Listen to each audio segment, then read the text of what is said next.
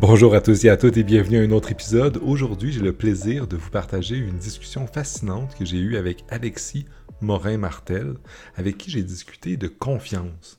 Notre discussion va dans plein de directions intéressantes. On parle de théorie de la conspiration, évidemment, et de la nécessité et de l'importance de faire confiance dans nos sociétés. Ça a plein d'avantages cognitifs, sociaux, politiques et même économiques, faire confiance. La confiance est quelque chose d'important, autant pour nos sociétés que pour nous individuellement. On le recherche, on l'offre d'un fois. Il y a des sociétés avec plus ou moins de confiance. On fait plus ou moins confiance aussi aux experts dans nos sociétés. On vit dans des sociétés avec des connaissances très partagées, une spécialisation, avec des gens qui ont des expertises qu'on ne maîtrise pas du tout. Moi, je connais rien euh, ou très peu en sciences du climat. Euh, je suis très peu euh, en épidémiologie, évidemment en plein de sujets mais euh, on, m'en parle, on prend des décisions, on me demande mon avis sur des trucs, en tant que citoyen, évidemment, euh, et je fais des jugements, puis euh, on, doit faire confiance à des gens, à des experts. il y a plein de débats super intéressants que j'ai avec donc Alexis. On parle de définition. Au début, on commence par aller dans la philosophie plus théorique, la définition de la confiance. Ensuite, on parle de ces enjeux politiques. On parle aussi des enjeux de confiance avec les personnes racisées, avec euh, les populations autochtones. On parle un peu du Québec et du Canada. on, va essayer entre tous ces, éléments-là. Je fais des blagues, je parle de mon imprimante. On parle des politiciens. Et on parle aussi de la manière que contre-intuitive qu'on peut avoir à comprendre euh, formellement ou plus scientifiquement la confiance, et de quelle manière Alexis euh, tente d'explorer ce, ce, ce champ difficile, complexe qu'est la confiance, parce qu'à la fois on a plein d'intuitions fortes sur ce sujet-là, vous et moi, à la fois c'est un domaine où il y a une littérature riche et abondante. Alors sans plus attendre, je vous laisse à cette discussion que j'ai eue avec Alexis Morin-Martel sur la confiance. Je m'excuse d'avance, je parle un peu plus que d'habitude dans celui-là. J'étais très stimulé par notre échange, donc c'est... Euh, voilà, c'est à vous de juger qu'est-ce que vous en pensez. N'hésitez pas toujours à m'écrire ou à faire des commentaires sur l'épisode. Euh, et j'ai euh, hâte de vous entendre, de vous lire. Et euh, bonne écoute. Salut Alexis, ça va bien? Ça va très bien et toi? Ça va très bien, merci. Je suis content qu'on prenne enfin le temps de parler de confiance, de parler de philo ensemble. On en a parlé quand on s'est vu il n'y a pas très longtemps dans des conférences à, la Société de philo du Québec, je pense. Mais là, on, on, a l'occasion de parler un peu de ta recherche.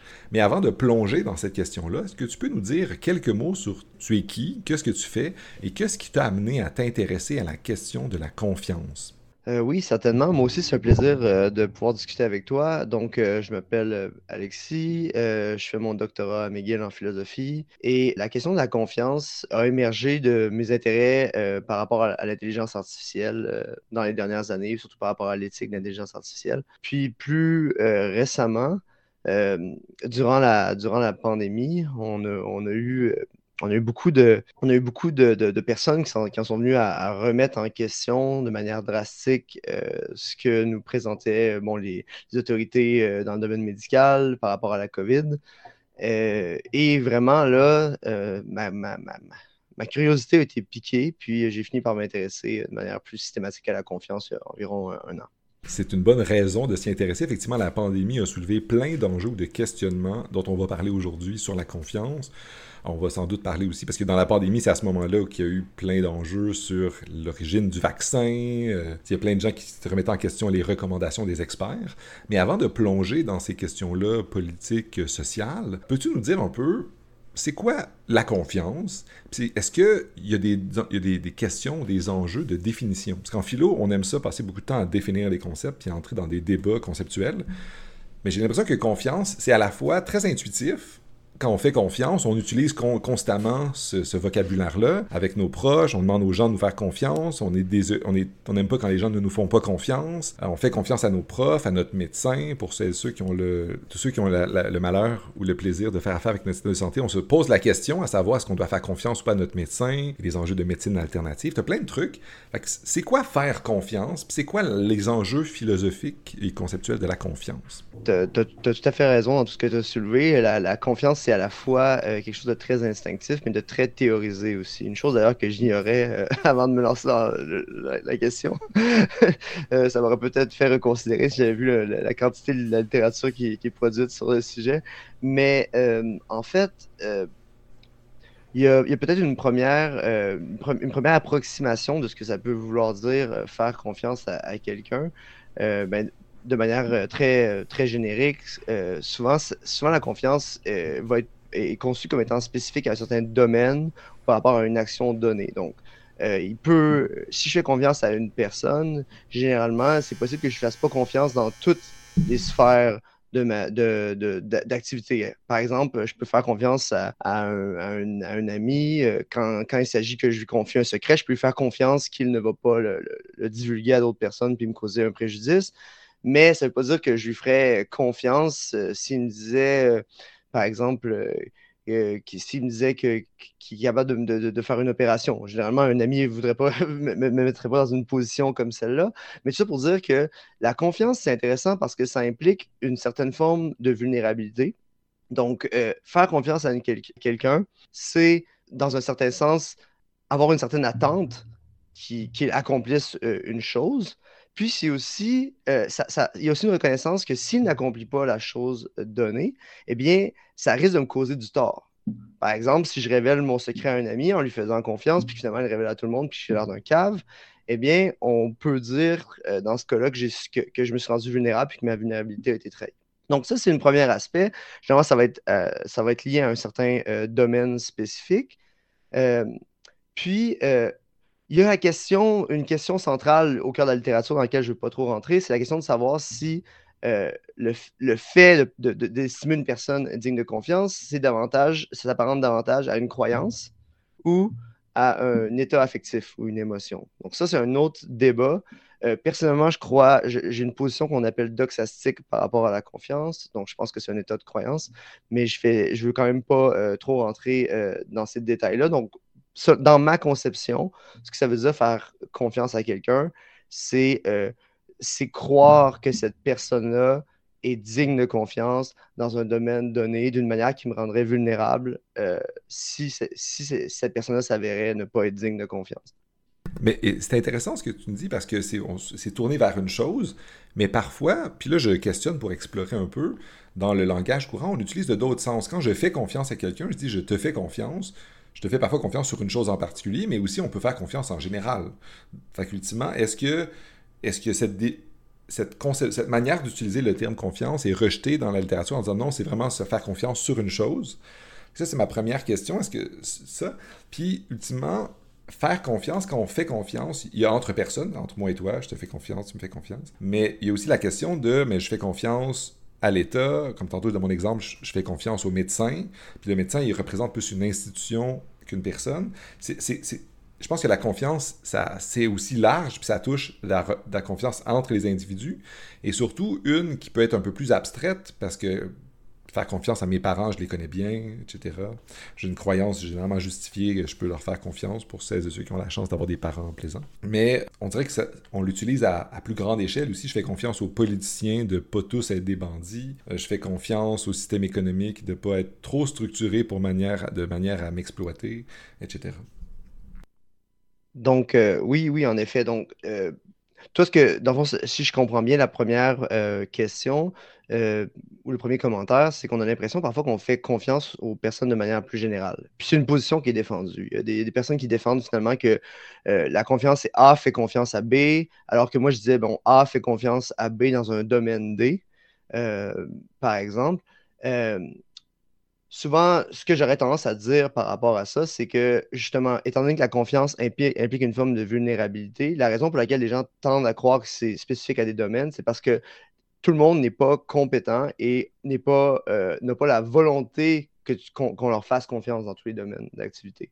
Donc, peut-être que si je dis à un de mes amis, je te fais confiance, c'est une manière abrégée de dire je te fais confiance dans plusieurs domaines d'activité ou dans plusieurs. Euh, parce que justement, ça implique cette vulnérabilité-là. Il faut, ça demande une certaine forme parfois de compétence, euh, la confiance. Ça demande que la personne, justement, soit capable de faire la chose euh, pour laquelle on, lui fait confiance. Donc, ça, ce serait la raison pour laquelle j'aurais tendance à croire que euh, que la confiance est, a, cette, euh, cette structure-là.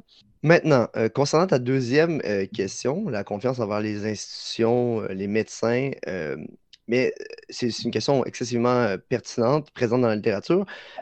en fait, la plupart des gens reconnaissent que la confiance est d'abord un phénomène interpersonnel. le fait de. Par contre, la théorie, le, rapport qu'on entretient avec, avec des médecins ou avec des personnes qui représentent les, autorités de santé publique, par exemple, ça, c'est touché par un autre, une autre littérature qui est liée, qui, qu'on appelle la, confiance euh, plus institutionnelle. Puis il y a des, il y a des questions euh, à savoir s'il s'agit réellement de confiance. Il y a beaucoup de gens qui, pensent en fait qu'il faut faire la distinction entre euh, faire confiance à une personne, donc trust, et se fier à une personne, rely on. Donc, je suis désolé pour les anglicismes ou même pour l'anglais, plus que l'anglicisme rendu là. Euh, donc, généralement, euh, évidemment, si je fais confiance à, mon, à, une amie pour qu'elle ne révèle pas mon secret, dans un sens, je, me, je me fie sur elle pour qu'elle ne révèle pas mon secret, mais il semble parfois y avoir quelque chose qui, qui, qui, est de, de, plus dans la confiance. La plupart des gens pensent un peu comme, vous savez, l'idée sur la, connaissance comme une croyance vraie justifiée, si, bon, c'est un, autre, un, autre, sujet complexe. Euh, les gens pensent un peu parfois que euh, la confiance, c'est la reliance plus. Donc, euh, ce serait, ça implique quelque chose d'avant, qui, qui, est là, qui, est, là, qui ne serait pas là juste dans le fait de juste se, se, fier, donc rely on.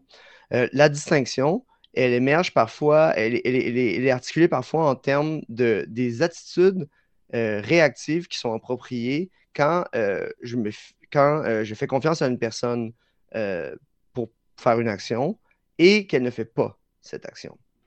Donc, une des manières de différencier les deux, parfois, c'est de dire, c'est une stratégie, c'est de dire que, dans le fond, si je me fie sur ma voiture, puis je vais être en retard à mon rendez-vous si elle ne part pas. Je prends ma voiture, j'embarque dedans, je m'en vais, puis là, bon, j'ai une panne. J'ai visiblement de bonnes raisons euh, de, ressentir du mécontentement, mais euh, par contre, ce serait un peu absurde d'avoir euh, des attitudes réactives, négatives face à ma voiture. Ce que j'appelle des attitudes réactives, ce serait quelque chose comme, dans le cas justement de mon ami, qui euh, qui, m'avait promis de pas révéler mon secret et qui l'a révélé, eh bien là, il semble qu'il soit justifié que j'ai une attitude de ressentiment, de colère, de sentiment de trahison. Et dans le cas de ma voiture qui tombe en panne, même si, ça, même si j'ai une vulnérabilité immense face à ma voiture, même si je fais confiance à cette voiture-là dans un, dans, un domaine d'activité donnée, peut-être le fait de m'amener euh, à mon travail, mais les attitudes réactives de colère ou de, de sentiment de trahison, de ressentiment, surtout, ça n'a aucun sens parce que je conçois que ma voiture, ce n'est pas un agent euh, euh, capable d'être responsable de, ce que je lui, euh, je lui, impute. Alors que mon ami, quand elle a révélé mon secret, eh bien là, visiblement, j'ai tout le droit d'avoir du ressentiment. Donc, la question de, la confiance envers les institutions, pour y revenir, est complexe. Parce que dans certains cas, vu qu'on n'a pas cet aspect euh, plus personnel, on peut se demander à juste titre si c'est légitime de ressentir des, des attitudes euh, réactives négatives comme le ressentiment. Euh, dans certains cas, peut-être que ça ne l'est pas. Si je fais confiance à un analyste de baseball qui est très, très compétent dans son domaine, puis que je, prends des, je suis ses, idées quand il s'agit de, pour, mon, pour mon pool de baseball avec mes amis, eh bien, s'il travaille pour une équipe connue, s'il travaille pour les Red Sox, puis qu'il fait une prédiction par rapport aux Red Sox, eh bien, si sa prédiction ne s'avère pas euh, fiable dans un cas précis parce que c'est dans son intérêt euh, de, surévaluer un joueur des Red Sox, par exemple, il semble que ce ne serait pas tout à fait approprié de ressentir du ressentiment face à cette personne-là. Par contre, dans le cas euh, d'un médecin, une personne qui vient d'une institution publique, eh bien, peut-être que c'est approprié. Peut-être que si une personne euh, représente une institution collective et y a une valeur collective, tout ça, et qu'elle s'avère ne pas être digne de confiance, peut-être que dans ce cas-là, le ressentiment est justifié. Puis, euh, donc, peut-être qu'il y a des cas dans lesquels on peut faire confiance à certaines autorités et d'autres où on peut juste se fier à elles. Et il est possible qu'une des pistes de solution soit cette idée des attitudes réactives négatives. J'avais une question sur ce sujet-là, histoire d'explorer. je, présente une objection auquel je ne sais pas si je crois, mais moi j'ai des amis qui sont absolument pas fiables mais que j'aime beaucoup, je leur fais confiance, mais je leur fais confiance, comme tu dis, sur des sujets. Mais quand une personne me promet d'être là à un moment donné, à une heure donnée, même si je précise que c'est important, ces gens-là vont peut-être pas le faire. Peut-être qu'ils m'écoutent pas. Euh, je vous aime beaucoup malgré ça. Mais c'est la même chose, ultimement. Puis là, ultimement, des fois, quand ces gens-là, quand j'ai une attitude réactive, ces gens-là euh, n'arrivent pas, arrivent en retard, euh, même si je leur avais dit, etc., etc. Mais il y a une partie de moi qui dit, mais Gab, t'aurais dû savoir. Ces gens-là, t'aurais pas dû te fier sur eux. Fait qu'ultimement, ultimement, c'est un peu la même chose. C'est mon ordinateur qui, qui s'ouvre, je lui fais confiance de s'ouvrir quand j'appuie sur le bouton. Mon parapluie qui fonctionne, ma voiture, ben, j'ai pas de voiture, mais mon vélo qui fonctionne. Euh, on dirait que c'est le même genre de rapport.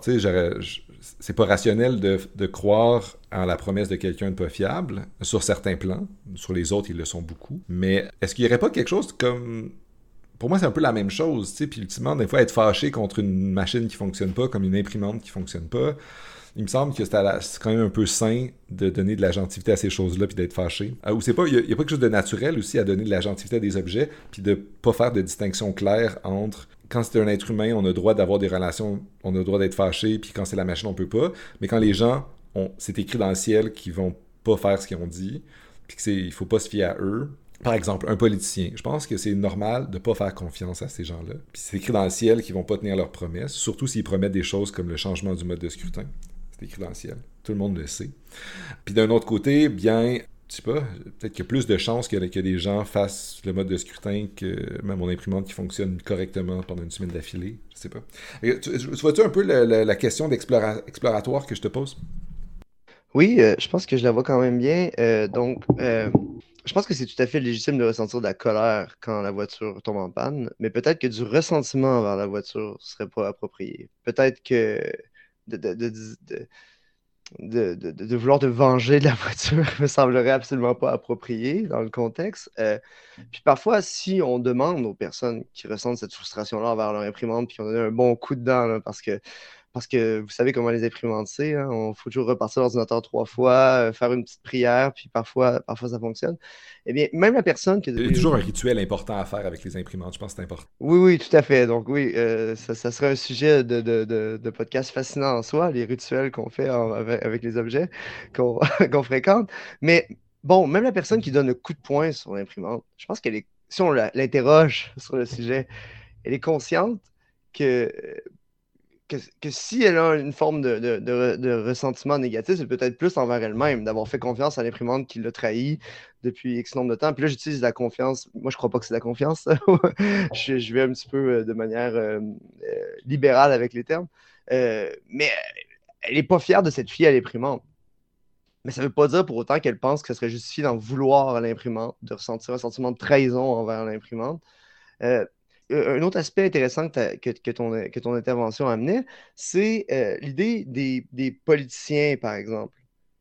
Euh, bon, quand le septième politicien nous, promet la proportionnelle, euh, le septième politicien en ligne nous la promet, on a peut-être des, bonnes raisons de penser qu'il va pas, que cette personne-là ne va pas, va pas le faire j'ai tendance à croire, euh, selon ma position sur la confiance, je dis que ça, demande qu'une personne euh, euh, croit que, l'autre personne est digne de confiance par rapport à l'action donnée. Donc, dans ce cas-là, je ne pense pas que le fait de faire confiance aux politiciens pour établir la proportionnelle, ça soit justifié. Mais par contre, il peut y avoir d'autres trucs sur lesquels je, je pourrais peut-être me fier aux politiciens ou à la politicienne pour plein, plein, d'autres plein d'autres domaines ou autres actions, mais visiblement, peut-être que ce serait pas justifié par rapport à la proportionnelle. Puis j'ai une petite question. Moi, je peux faire confiance aux politiciens de ne pas tenir leurs promesses. Ça, ils, sont sûrs de ne pas me décevoir. Ah, ah, ouais, ouais, ouais, ouais je vois. Euh, en, effet, parfois, euh, parfois, on pourrait dire qu'on.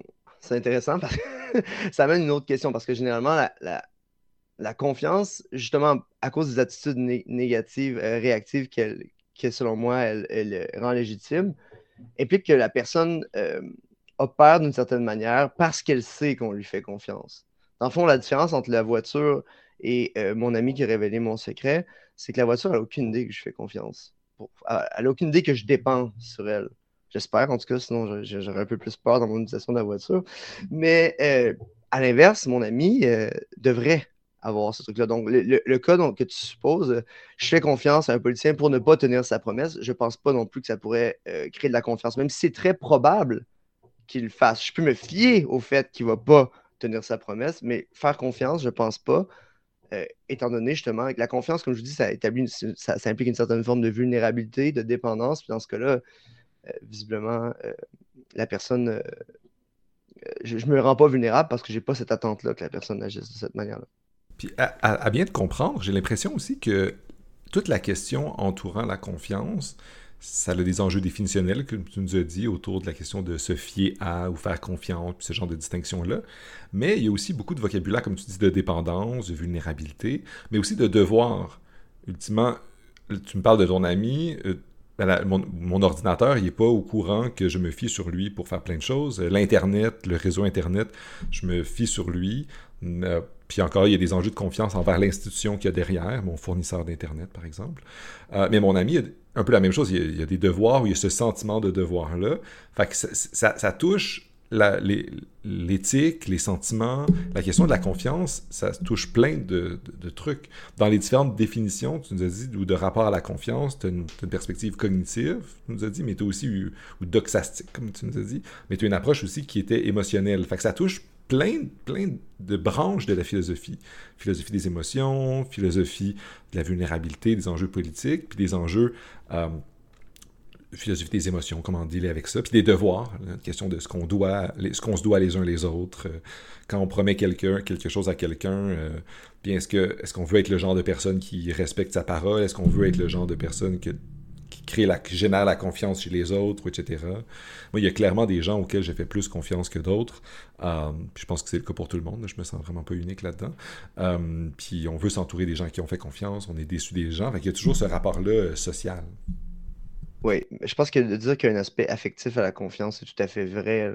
Euh, il y a des positions purement doxastiques qui pensent qu'en fait c'est juste une croyance, mais moi je, défends plus quelque chose d'impurement doxastique. donc pour moi, clairement, clairement, de toute façon, je, pense que présumer que les croyances euh, sont, se construisent indépendamment euh, de l'affectivité, c'est, selon moi, c'est, pas une position qui est tenable. mais, mais je reste quand même j'en viens quand même à croire que, euh, que la confiance nécessite une, croyance que, que la personne à qui je fais confiance est digne de confiance euh, pour euh, la chose en question. Mais tu as raison que ça présuppose un, assemblage assez riche d'attentes par rapport à nous-mêmes, par rapport à nos, aux autres. Puis, puis en effet, dans un sens, on agit les êtres humains, parfois, quand on agit de manière, de manière à être digne de confiance, c'est aussi parce que on veut être un certain type d'individu, on veut être un certain type de personne. Puis, euh, c'est un aspect motivationnel. Le fait qu'une personne me dise je te fais confiance pour euh, X, eh bien, en soi, ça devrait augmenter les chances que je digne de confiance. Évidemment, il y a des fois où les gens nous demandent, nous, demandent euh, nous donnent leur confiance de manière pas légitime on n'est pas prêt à faire ce qu'elles attendent de nous. Puis ça, je pense que c'est tout à fait correct de mettre ses limites. Mais reste que a une, fonction régulatrice sociale vraiment forte euh, qui, est très importante à garder en, vue. C'est ça le problème de travailler sur une question aussi instinctive, puis à la fois aussi dense que celle de la confiance, peut-être. Il y a tellement d'éléments qui se mettent. Puis aussi euh, politique, parce que si tu me permets d'amener ça sur le champ de l'éthique un peu plus appliquée, bien, c'est qu'il y a plein d'enjeux. J'enseigne l'éthique des affaires. Les gens qui nous écoutent ne seront pas surpris. En éthique des affaires, une, des parties ou un des rôles des cours d'éthique des affaires, c'est de rendre les entreprises plus fiables, de faire qu'elles puissent leur faire plus confiance. Euh, l'éthique dans les organisations, c'est aussi des domaines, dans les organisations publiques ou privées, euh, ont pour objectif aussi de générer de la confiance et des machines à générer de la confiance pour cette organisation-là, pour lutter contre les sources de ce qui nuit à la confiance. Les bureaux d'éthique dans les différentes agences publiques, c'est pour qu'il n'y ait pas de scandale, pour, pour que les gens développent des pratiques éthiques, respecter les règles, euh, des enjeux de conformité, mais aussi de développement personnel que les employés des fonctions publiques euh, suivent, fassent ce dont ils sont là pour, fassent leur mission, euh, et que donc le public puisse leur faire confiance. Euh, c'est la même chose pour les policiers ou dans plein d'autres domaines. Or, la confiance ou réfléchir sur la confiance philosophiquement, c'est faire du débroussaillage conceptuel, mais ce débroussaillage-là est aussi lié à, des enjeux concrets sur comment se génère ça, puis les enjeux que ça soulève si on fait ou pas confiance à des institutions. Parce que dans faire confiance à ses amis, euh, on, peut les connaître, on peut essayer de leur dire qu'on est insatisfait. Notre réaction émotionnelle sert aussi à conditionner nos amis à avoir des comportements corrects. Or, on veut pouvoir faire confiance à des institutions impersonnelles, les États, etc. Puis ça, c'est plus difficile. Tu as, plein d'experts qui, qui, règlent nos vies. c'est ça qui t'intéresse, la question des experts. c'est pour ça que je vais t'entendre là-dessus, parce que ça touche ça aussi, plein de questions. Les questions des incitatifs, à la question de la distance, la question du fait que si les experts ont des connaissances très pointues sur des enjeux, euh, par exemple, sur tous les débats publics, que ce soit le réchauffement climatique, qu'il y a les débats il y a quelques années sur est-ce que la cigarette c'est dommageable, est-ce que toutes ces questions-là sont des questions de confiance en, dernier aspect. Hum, en ce moment, il y a des débats dans les médias un peu sur à quel point est-ce qu'on doit légiférer sur l'alcool, c'est dangereux, etc., le sucre, etc. Surtout à l'ère des médias sociaux, de TikTok, tu as plein de pseudo-experts qui donnent leur expertise sur tout. là, tu as des gens qui font leur niche sur ces réseaux-là à critiquer les pseudo-experts en disant ça, c'est pas des, des vrais experts, puis à évaluer des experts. Tu as des agences de notation qui notent des choses. Fait il y a toute une architecture sociale sur la confiance? Ah, puis j'imagine que c'est ça que tu explores, ou du moins les sous-bassements philosophiques de ce genre d'enjeux-là. Alors, c'est quoi les enjeux éthiques, politiques, euh, sociaux, économiques de, de la question de la confiance? Génial. Donc, comme, euh, comme je l'ai dit un peu plus tôt, la confiance implique une forme de vulnérabilité. Puis, euh, si on joint cette idée-là que faire confiance à quelqu'un, c'est se rendre vulnérable d'une certaine manière, et l'idée que nos sociétés contemporaines ont des domaines de savoir excessivement sophistiqués, eh bien, on est mis dans une position un peu euh, particulière, un peu particulière par rapport à la question de la confiance, notamment euh, aux experts. D'une part, étant donné la complexité des savoirs, on a, pour former des connaissances euh, adéquates dans, dans, des domaines d'expertise pointus, tu as parlé des réchauffements climatiques. Moi, je ne suis pas un climatologue, je connais à peu près rien là-dessus, mais je me fie à certains, à certains experts. Donc, il y a cet aspect-là. Donc, euh, pour former des, des, des, des croyances adéquates, on doit s'en remettre aux experts, mais en même temps, il y a une vulnérabilité extrême que ça amène parce que parfois il s'avère en effet que les experts sont pas dignes de confiance. Donc il y a cette tension-là entre cette nécessité-là euh, sociale de partage euh, du, travail euh, d'un point de vue cognitif et la vulnérabilité que ça amène. donc, ça, c'est un type de confiance un peu plus spécifique que le... moi, je fais une présentation plus générale de la confiance par, précédemment. Mais ça, c'est une confiance qu'on appelle généralement la confiance épistémique. Donc, la confiance épistémique, euh, c'est euh, le type de confiance que je peux avoir envers un ami ou un expert. Euh, généralement, dans, certains, plusieurs cas, ça va être plus un expert d'un domaine, spécifique. Et c'est le, fait de faire confiance dans ce contexte-là, ce que ça veut dire, c'est que je fais confiance au témoignage de cet expert-là pour former certaines croyances. Donc, le fait que, cet expert-là dise avoir une croyance euh, sur ce sujet-là devient une raison pour moi de former la même croyance. Évidemment, parfois, euh, ben, évidemment, je n'ai pas la justification totale de l'expert, je n'ai pas accès, je n'ai pas les ressources épistémiques pour vraiment évaluer euh, de, manière, de, manière rigoureuse la recherche, souvent des personnes dans leur domaine spécifique, mais reste que reste qu'il y a cette. Euh, il, y a, quand même le fait que je suis capable probablement de développer des croyances plus adéquates en, en m'y fiant, dans plusieurs cas. Puis, si tu, tu me permets, c'est un peu quelque chose qui commence très jeune chez nous aussi. Euh, parce qu'ultimement, on a parlé du réchauffement climatique puis d'autres trucs, mais tu as des trucs assez euh, banals comme la Terre est ronde. Tu as des gens encore, il y a un très bon documentaire sur Netflix sur les gens qui pensent encore que la Terre pourrait être plate. Euh, puis tu as, des débats sociaux sur ça, puis c'est une question de confiance. Mais à l'école, on nous apprend plein de choses sur lesquelles on doit croire sur parole plein de gens, euh, sur plein de trucs assez simples, sur euh, la biologie des végétaux, sur la nutrition, sur, sur plein de trucs que tu peux difficilement expérimenter par toi-même. Puis ben, tu fais confiance à certaines personnes, tu fais pas. Puis là, ça soulève toute cette question-là. On nous apprend à faire confiance, mais d'un autre côté, euh, moi et toi sommes profs de philo aussi dans une autre vie.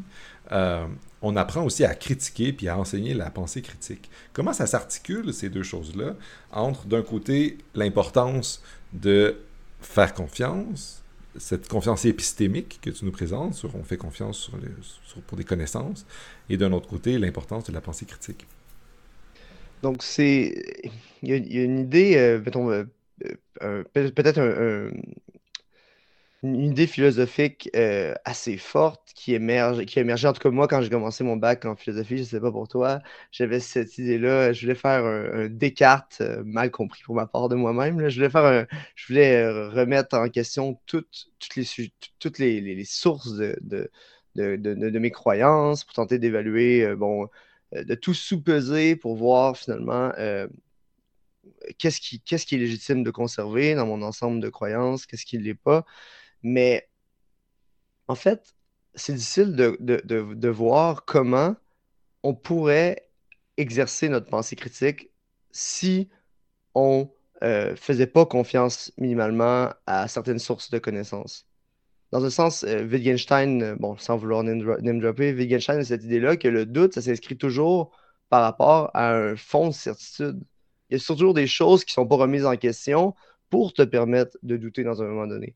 Puis de manière plus générale, euh, quand on tombe, quand on, parle par exemple des, experts, il y a juste une on est mis face à une, impossibilité physiologique euh, de, remettre vraiment en question toute l'étendue des savoirs humains. Comme tu l'as dit, la plupart, de façon, des outils qu'on utiliserait pour le faire nous viennent de, trucs qui nous ont été appris, euh, qui nous ont été appris euh, à un moment où on, justement on ne remettait pas tellement en question. Effectivement, dès lors qu'on ne peut pas remettre radicalement tout en question, comme tu décrivais avec Descartes, même si c'est le rêve de tout bachelier en philosophie, de révolutionner la philosophie, euh, moi et toi, avons, on a vieilli, on a découvert qu'on ne peut pas faire ça. Mais aussi en lisant Wittgenstein, comme tu viens de le dire. Mais nonobstant ces questions épistémologiquement fondamentales, tu as des enjeux un peu pratiques quand même, à un moment donné, où, comme tu nous disais, on doit savoir si on doit faire confiance euh, à l'État, à ce qu'il nous dit, aux recommandations de politique publique. Tu nous disais au début, ce qui t'a intéressé, la question de la confiance, c'est le rapport aux experts, notamment pendant la pandémie. Euh, tu as des médecins qui nous ont dit tu dois porter un masque, tu dois te faire vacciner un nombre X de fois. Euh, puis là, tu avais des gens qui disaient, mais non, les vaccins, tu vas devenir, euh, etc., ça va avoir des effets terribles sur toi. Puis là, tu as tout un débat sur à quel point est-ce qu'on doit avoir une pensée critique. Puis les gens qui, étaient, qui suivaient ça, les antivax disaient, mais vous êtes des sheeple, des sheep people, vous êtes des, des gens qui, des, des, moutons qui obéissaient à l'État, qui veut vous tondre la laine sur le dos il faut pas, il faut résister, etc. Mais là, en tant que citoyen lambda, même en tant que philosophe, je m'exclus dans le, je m'inclus dans le, citoyen lambda. Tu fais face à, je suis pas médecin, même si je fais de la philo et de la médecine, chose que je ne fais pas, mais il y en a parmi nous qui le font. On ne sait pas si le, vaccin c'est bien ou pas. On, fait confiance à des experts. Puis les experts, ils vont dans les médias, ils nous disent porte un masque, fais-toi vacciner, ça va super bien. Puis bon, je pense que le, vaccin, le vaccin, ça a marché. Là, je suis encore vivant. J'ai été vacciné plein de fois. Je tiens à dire que je ne suis pas mort. Il n'y a pas eu de massacre de la part de l'État, sur moi en tout cas. que, comment est-ce qu'on peut penser ça? Les, enjeux très concrets de, la réflexion et très fondamentale que tu fais sur la confiance, bien à un moment donné, on a besoin de savoir est-ce qu'on doit faire confiance aux médecins ou est-ce qu'un bon philosophe doit euh, continuer dans ce doute descartien, Descartes, là, radical de, tout? Ouais, qu'est-ce qu'on fait? Je pense que parfois il y a cette idée, euh, bon, si, si je, fais confiance aux autorités publiques, euh, jusqu'à un certain point, je fais confiance à. je, vais me faire vacciner parce que je considère, euh, je considère que les institutions qui l'ont fait sont dignes de confiance. Euh, il y, a eu cette réponse-là, comme tu disais, de certains groupes alternatifs qui disaient, qui disaient justement, bon, en fait, vous ne faites pas vos recherches par vous-même, vous, vous, euh, vous avalez tout ce que le gouvernement vous donne comme du petit lait. Et, euh, et oui, donc il y a eu beaucoup d'attaques virulentes à ce sujet-là. Mais si on regarde comment ces personnes-là, comment eux construisaient leur propre système euh, de, de croyance par rapport au sujet, eh bien, eux aussi, ils en venaient à faire confiance à certaines personnes. Ce n'étaient pas les mêmes autorités, mais je pense que l'idée fondamentale à laquelle je veux revenir, c'est que on ne peut pas éviter de faire confiance, euh, en tout cas d'accorder notre confiance épistémique dans ce contexte-là. Il y a, les gens se remettaient à des autorités sur, leur, euh, sur la blogosphère, ou non, peut-être plus la blogosphère, là, je suis un petit peu outdated, là, mais, euh, euh, mais, mais bon, ils se remettaient à des autorités sur les groupes Facebook ou je ne sais pas quel, quel, Twitter ou X maintenant, semblerait-il. Oui, oui, oui, oui. Donc, dans ce contexte-là, eux-mêmes faisaient confiance à certaines, à certaines, à certaines sources pour former leurs leur croyances. Puis, dans un sens, c'est une, des, caractéristiques importantes de la confiance quand elle est bien placée. C'est dans un sens de faciliter notre tâche d'un point de vue épistémique. Donc, si je mets ma confiance épistémique dans, euh, un expert, eh bien, euh, quand je lui fais confiance, ça veut dire que jusqu'à un certain point, je substitue ses croyances aux miennes dans un sujet donné, puis je pense qu'une des vertus de la confiance bien placée, c'est que justement, je n'ai pas nécessairement à à remettre en question mes croyances quand je fais affaire à des groupes qui entretiennent des croyances euh, alternatives qui. Euh, puis là, on pourrait se dire, mais mon Dieu, c'est horrible ce que tu dis, Alexis. Est-ce que ça est-ce que tu as de nous dire qu'il ne faut pas être ouvert d'esprit? Mais parfois, peut-être que, qu'une certaine vertu épistémique n'a pas être tout à fait ouvert d'esprit parce que, disons-le clairement, les théories conspirationnistes par rapport au vaccin, par rapport à la COVID et tout ça, étaient d'une complexité infinie. Si on m'avait demandé de faire un, un, dialogue, d'entrer en dialogue avec, avec des conspirationnistes euh, compétents, euh, probablement je me serais fait ramasser. Je connais rien en, épidémiologie. Euh, puis, si je suis ouvert d'esprit, au sens où plusieurs philosophes entendent cette notion-là, être ouvert d'esprit, ça implique que dans la mesure où je ne suis pas capable de répondre adéquatement à leurs arguments, puis de voir qu'est-ce qui cloche dans leurs arguments, eh bien, je devrais remettre en question mes croyances. Puis je pense que la confiance envers euh, certaines autorités médicales, par exemple, euh, me donne des raisons opposées de ne pas, euh, changer, de ne pas, de, pas altérer ma confiance dans ma croyance. Donc, ça, ça peut sembler, c'est une ligne fine, c'est dangereux, mais la confiance, dans un certain sens, peut-être protège certaines croyances importantes, dans la mesure où, évidemment, les autorités publiques sont dignes de confiance, puis l'information qu'ils nous passent, euh, qu'ils nous, nous, relatent est, véridique. Je, vais peut-être euh, revenir un peu dans le temps en disant, parce que quand j'étais plus jeune, j'avais déjà entendu, le, il y a des gens qui disent que ben, si tu as l'esprit ouvert trop, ton cerveau va tomber. Mais c'est un peu ça l'enjeu que tu soulèves, si tu permets. Bien, en fait, c'est la question, c'est que l'expertise est un peu dans toutes les directions. Entrer en débat avec des conspirationnistes, ils sont des experts dans le domaine de, du fait qu'il y a des lézards qui gouvernent la planète puis qui mangent des enfants. Euh, fait qui est une immense conspiration, puis c'est très chaotique, puis il y a du monde qui investisse beaucoup de temps dans ces différentes niches-là de la conspiration. Or, il faut choisir les autorités qu'on considère être importantes pour se diviser le travail. C'est quelque chose qui me, semble important que tu as dit, puis ça nous, parce que ça soulève des enjeux que je connais un peu sur les enjeux économico-politiques, parce que la confiance, c'est aussi une ressource utile en tant que société. On a besoin de cette confiance-là. Euh, on a besoin de cette confiance-là parce qu'une société où les gens se font plus confiance, ont tendance d'être plus collaboratifs, de, d'être plus riches. On ne sait pas si la, causalité ou la corrélation va dans quel sens, parce qu'on est plus riche qu'on a plus de confiance ou inversement, mais il y a quelque chose qui est lié à ça. Euh, faire confiance, ça nous permet d'avancer dans les projets, dans les entreprises, c'est la même chose, et quand il y a une, une grande confiance entre les travailleurs et travailleuses, c'est plus productif.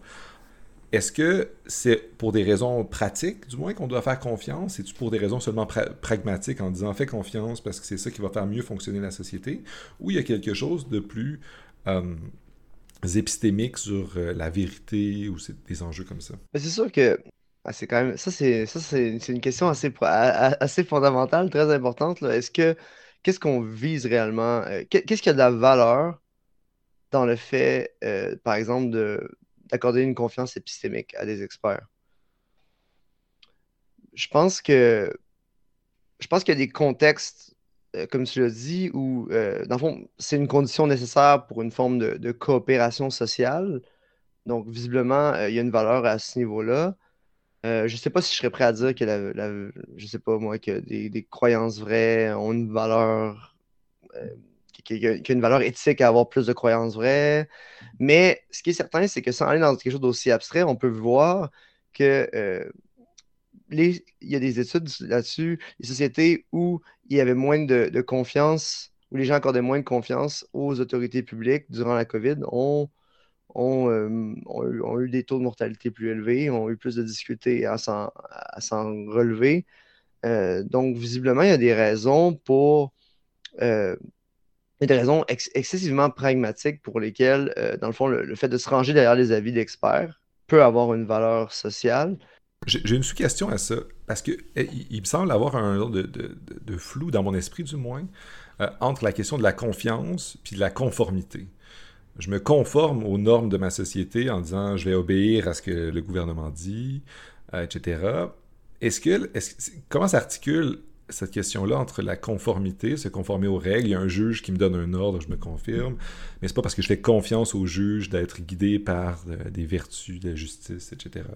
Mais c'est parce que je, je, suis juste une personne conformiste, puis je suis vraiment un mouton finalement, comme disent les conspirationnistes. Très intéressant. Donc oui, effectivement, il y a plusieurs raisons pour lesquelles je pourrais en venir à, je sais pas, à, me faire vacciner. ça peut être, c'est peut-être parce que je fais confiance à, l'information qui m'a été transmise par les autorités publiques. Ça peut être parce que j'ai peur que mes voisins pensent que je suis un cave. Euh, ça peut être parce que je me fie aux experts d'une certaine manière. Bon, j'ai fait cette distinction-là plus tôt, euh, mais que je me, mais, que dans le fond, je, je leur accorde pas vraiment ma confiance. Euh, moi, je pense que la valeur de la confiance, du moins pour ce qui est de, euh, la, confiance euh, épistémique, euh, ça se suit vraiment davantage dans les raisons que ça nous donne de d'avoir une certaine rigidité dans nos croyances. Donc, ce que appelé tantôt le fait de ne pas avoir un esprit tout à fait ouvert, sur certains sujets donnés. Parce que, dans le fond, c'est probable que tu peux avoir une bonne partie de la, population qui se conforme à, je sais pas, qui s'en va se faire vacciner par conformisme pur. Mais euh, je crois que un niveau de collaboration sociale euh, dans des situations critiques, comme par exemple une pandémie, puis tout ça, nécessite davantage que juste une, conform une conformité, justement parce que, comme je l'ai dit, la, croyance, la, confiance donne une rigidité dans, les croyances qui, a une valeur dans la mesure où, comme on l'a vu, euh, on est bombardé d'informations d'une manière que, dont n'a pas été aucune génération euh, avant, les nôtres. Donc, finalement, euh, face à, ce flot d'informations incroyables, si on n'est pas capable de placer notre confiance dans des gens qui sont dignes de confiance pour nous alléger la tâche cognitive, mais il y a beaucoup de chances qu'on n'en parvienne pas à adopté des comportements sociaux euh, adéquats dans des contextes euh, où c'est critique.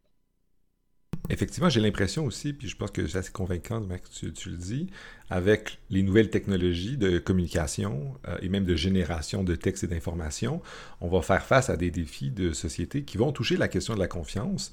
Euh, ça a été le cas avant euh, ChatGPT, parce que peut-être que les gens qui nous écoutent ont ça en tête, mais avec Wikipédia, avec d'autres manières de faire des informations, puis maintenant à l'ère des influenceurs, tu as plein de gens qui veulent te transmettre des informations, ils veulent que tu leur fasses confiance, parce qu'eux, ils font de l'argent avec ça, ou euh, ben, ils font volontairement et généreusement aussi. Un va peut-être pas, toujours opposer à l'autre, mais euh, on va être en, à une époque où les gens sont bombardés d'informations.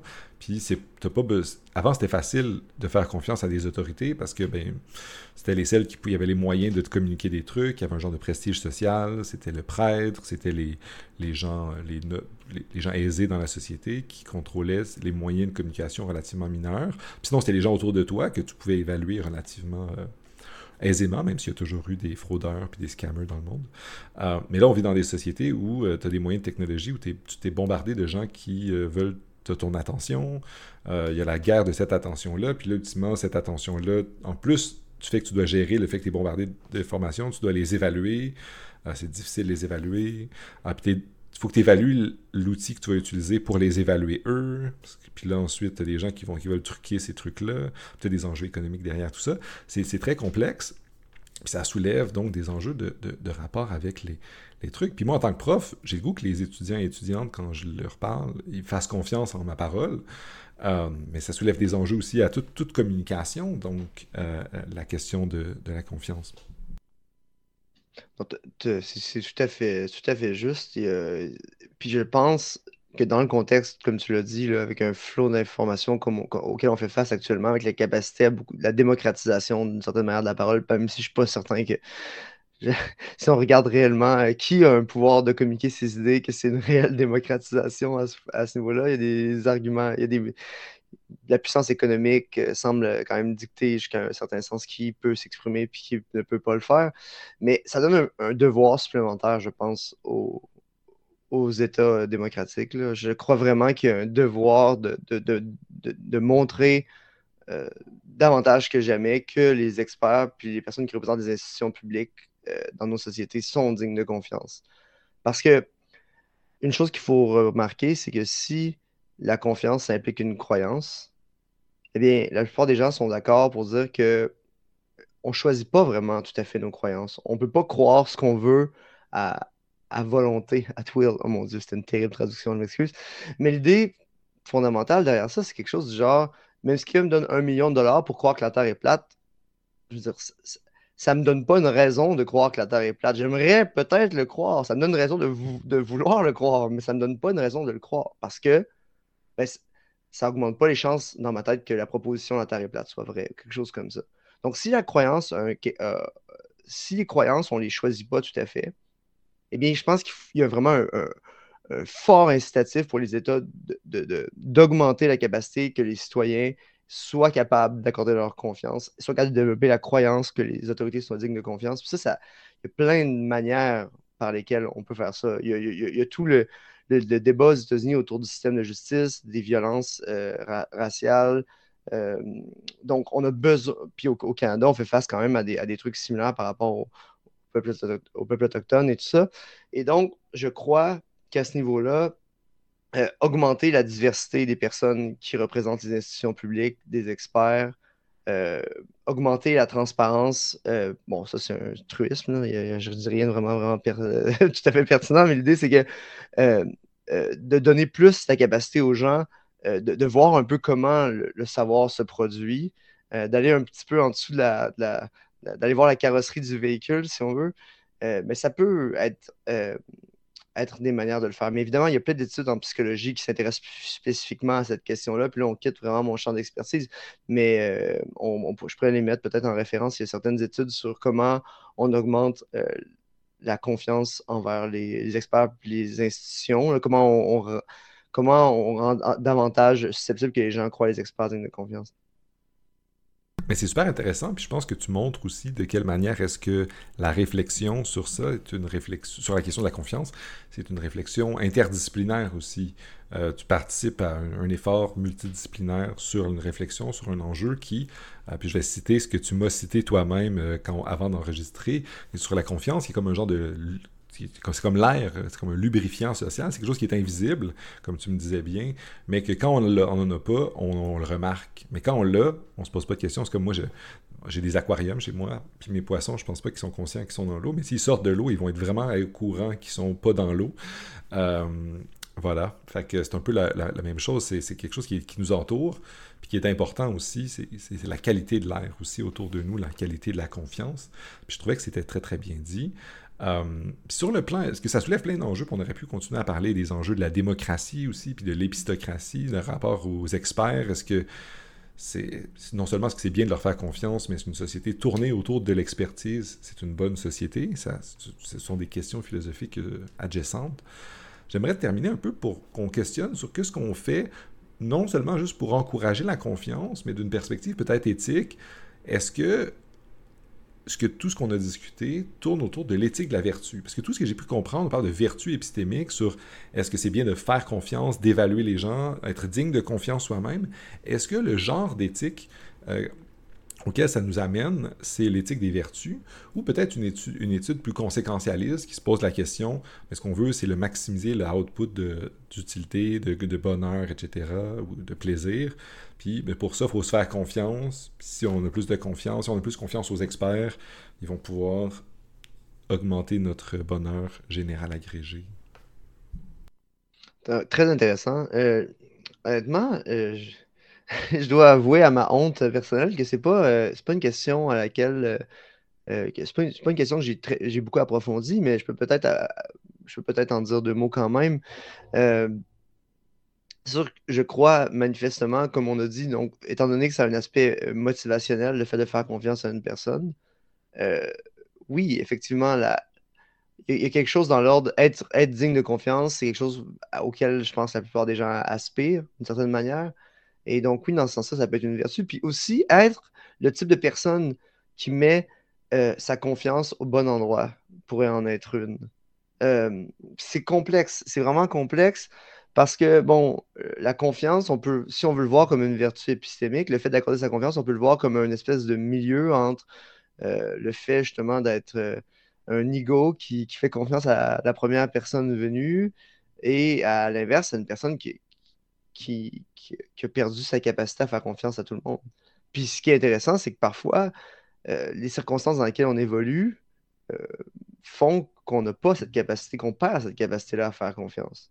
Et c'est un peu pour ça que je disais à quel point c'est important que les institutions euh, donnent, maximisent la chance que les gens développent les croyances que certains experts ou représentants des institutions publiques sont, dignes de confiance. Parce que ça, c'est quelque chose qui nous affecte de manière quotidienne. Si on perd la capacité de faire confiance au système de justice, euh, aux institutions scientifiques, eh, bien, il y, a fort à parier qu'à un moment donné, ça, ça, ça, ça, diminue énormément notre capacité à faire confiance de manière plus générale.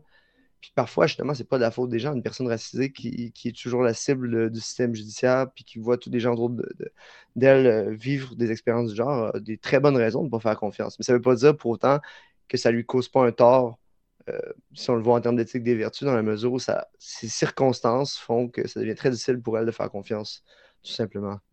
Je pense que tu formules très bien cette tension-là, parce qu'effectivement, euh, tu parles de personnes racisées, on peut penser de rapports de personnes racisées face au système de justice ou, à la police. Ces gens-là ont de très, très, très, très bonnes raisons de ne pas faire confiance aux gens qui représentent l'autorité.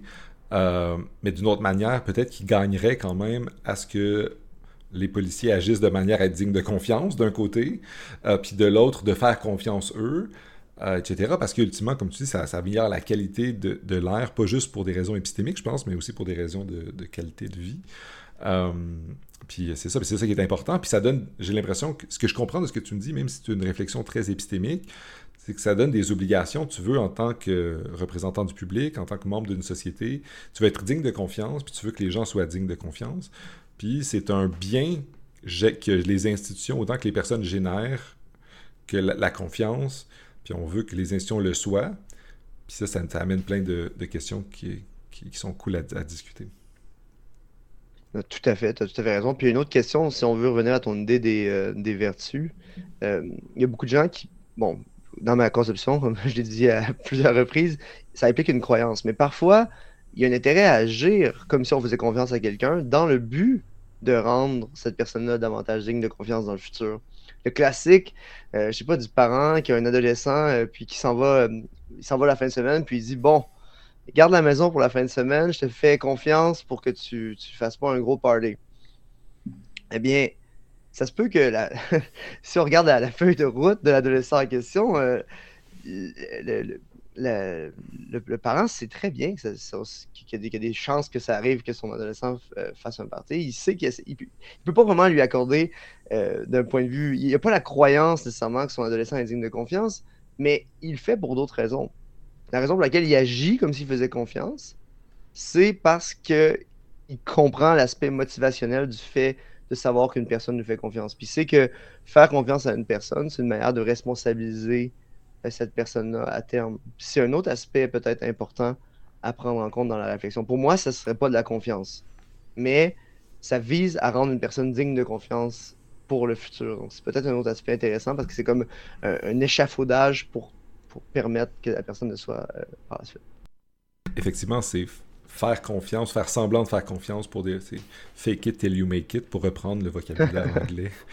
Euh, effectivement. Mais je pense que c'est très bien, puis tu soulèves plein de perspectives que sur ça. Ma dernière question que j'aurais à te poser, qui est une question un peu plus personnelle, euh, comment c'est étudier de la perspective d'un philosophe un sujet euh, aussi complexe et exploré de plein de perspectives, autant dans la psychologie, autant dans l'économie, la, politique, dans plein de sphères. Comment c'est étudier ça? Parce que j'ai au podcast, ils sont venus des gens qui étudiaient des sujets où la littérature est moins du moins euh, abondante et explosive. Euh, moi, ma thèse, je l'ai faite sur un sujet qui est passionnant, euh, qui est relativement d'actualité, puis qui est relativement appliqué, mais qui soulève moins les passions publiques, puis qui, même si je trouve qu'elle est importante en termes de politique publique que ça pourrait impliquer, il n'y a pas une urgence sociale, tandis que j'ai l'impression que ton, sujet euh, soulève des enjeux importants, d'actualité. Puis comme tu l'as dit toi-même, euh, il y a une abondance d'articles puis de réflexions en philo, adjacent à la philo et dans d'autres disciplines connexes. Donc, commencer de faire un doc, puis de devoir devenir un expert. À terme, à la fin de ta tête, tu vas être un expert de ta petite niche. Comment c'est euh, faire ça dans un domaine où euh, tout explose aussi vite, euh, tu as des gens qui croient des choses bizarres? c'est effrayant, tout simplement. je pense qu'on peut pas passer à côté. Quelque chose d'un peu effrayant. puis, je pense que ça demande un, gros travail quand même de compartimentalisation. Donc là, aujourd'hui, ce que j'ai fait, c'est de livrer un message très général avec plusieurs avenues théoriques possibles. Mais bon, je ne serais pas prêt à défendre tout ça dans un, dans un, dans un texte que j'enverrai à une revue, évidemment. Donc, je pense que ce que ça demande, euh, étant donné à quel point c'est vaste, étant donné à quel point aussi c'est un sujet sensible, il y a plusieurs, il y a plusieurs raisons de s'offusquer, euh, je suis probablement de ce que j'ai dit aujourd'hui, puis il y a plusieurs manières de s'offusquer euh, par rapport à ce sujet-là. Puis c'est sain aussi que les gens euh, critique puis attaque euh, ce que je veux dire sur la confiance. Donc, il faut en être conscient. Puis quand j'essaie de produire un article, parce que tu es conscient, j'imagine, ouais, ça, c'est, le nerf de la guerre dans, nos domaines, et eh bien là, j'y vais pour quelque chose de beaucoup plus euh, précis, justement parce que je suis conscient d'à quel point il y, a des boîtes de Pandore à peu près il y, a, une, infinité de boîtes de Pandore que je pourrais vouloir ouvrir. Puis le but, c'est peut-être d'en ouvrir le moins possible tout en livrant quelque chose une perspective sur la confiance qui a un intérêt social, parce que pour moi, ça reste quand même l'objectif, même si ça, ça va être finalement très niche, ce que j'ai proposé euh, de toute évidence. Effectivement, niche, mais effectivement, c'est de balancer l'intérêt social, l'aspect très spécialisé, et comme tu le dis très bien, d'éviter le champ de mine, mais le champ de mine de Pandore. C'est que c'est des, mines explosives, c'est des boîtes de Pandore qui explosent. Euh, ça me semble être un cauchemar académique, mais quelque chose de très plaisant euh, quand on fait de la synthèse, un peu comme on a fait aujourd'hui. Fait que merci beaucoup. Je pense que tu nous as fait une très bonne présentation générale des différents enjeux.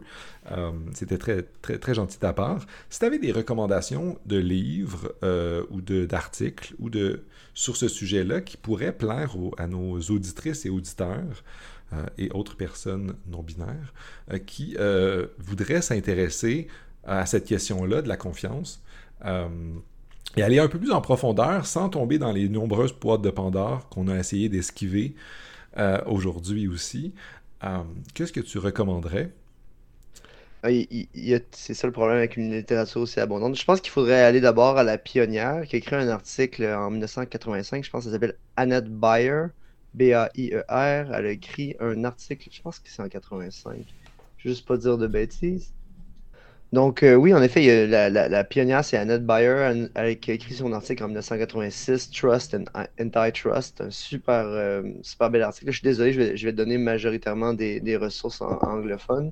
Euh, sinon, un bel endroit pour commencer une exploration de surface, mais très, très, très pertinente selon moi. Euh, c'est l'article du euh, Stanford Encyclopedia of Philosophy de Caroline McLeod. C'est une prof à l'université euh, ontarienne, je pense, à Guelph, mais je ne suis pas certain.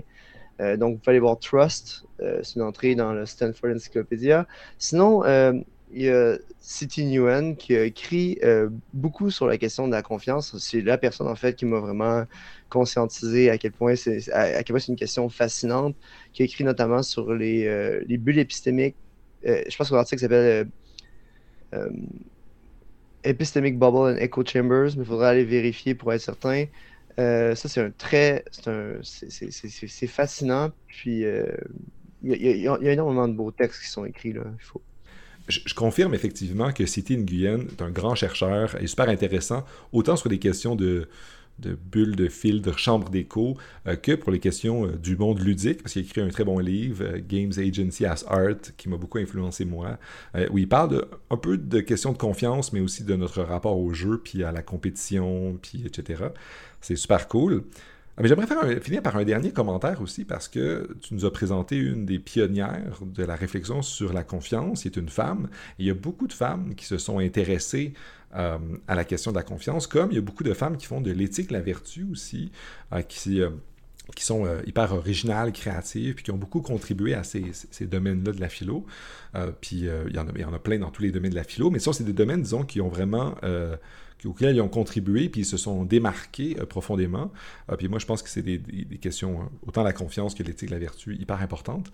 est-ce, que, est-ce que je me trompe en disant que c'est, c'est, un domaine dans lequel les femmes sont, continuent à contribuer fortement à la confiance? Énormément. D'ailleurs, euh, ma, ma, ma superviseure, euh, Nathalie Stoliard, euh, a écrit quand même beaucoup sur le sujet, plutôt sur la confiance institutionnelle puis l'absence de confiance. Puis aussi, une, une, chercheure absolument incroyable, Pamela Hieronymi, qui a écrit un article incroyable en 2008, The Reasons of, The Reasons of Trust. oui, tu as raison, c'est tout à fait présent. Puis d'ailleurs, ce qui est intéressant, c'est que Pamela Hieronymi, Hieronymy, excusez-moi, fait partie, je, je, suis presque certain, de, des personnes qui ont, qui étaient en, euh, qui ont été sollicitées pour la série euh, The Good Place. Donc, ça fait partie des, des, personnes qui, qui conseillaient en, lien à cette série-là. Mais je, je pense aussi, euh, pour avoir adoré la série puis avoir regardé un peu autour dans le, le cast des gens qui étaient euh, pour conseiller et qui ont fait des petits caméos euh, sur les tableaux de Chidi parfois. Euh, tu avais plusieurs chercheuses, dont quelqu'un qui s'intéressait à la confiance. C'est super intéressant. Je recommande à tout le monde, comme je fais avec mes étudiants, à regarder à cette série-là. C'est très drôle. puis on garde le nom anglais parce que la traduction en France, le titre est terrible. Fait que The Good Place, c'est mieux. Euh, voilà, je te, remercie donc de faire cette recommandation-là aussi comme télésérie, puis je te remercie d'être venu euh, discuter euh, confiance. J'ai confiance que tu vas faire plaisir aux gens qui nous ont écoutés par l'intérêt de ta recherche et par la synthèse que tu as réussi à en faire d'une question qui est à la fois très complexe, très théorique et très très vaste, et au plaisir de te reparler dans d'autres contextes euh, pour parler de, la suite de ta recherche, dans un, comme on en a parlé, dans un monde assez euh, plein de boîtes de Pandore. Je vais essayer d'éviter euh, le champ de mine de Pandore. merci, merci Gabriel, puis je te souhaite une très bonne journée. À bientôt. Bye bye.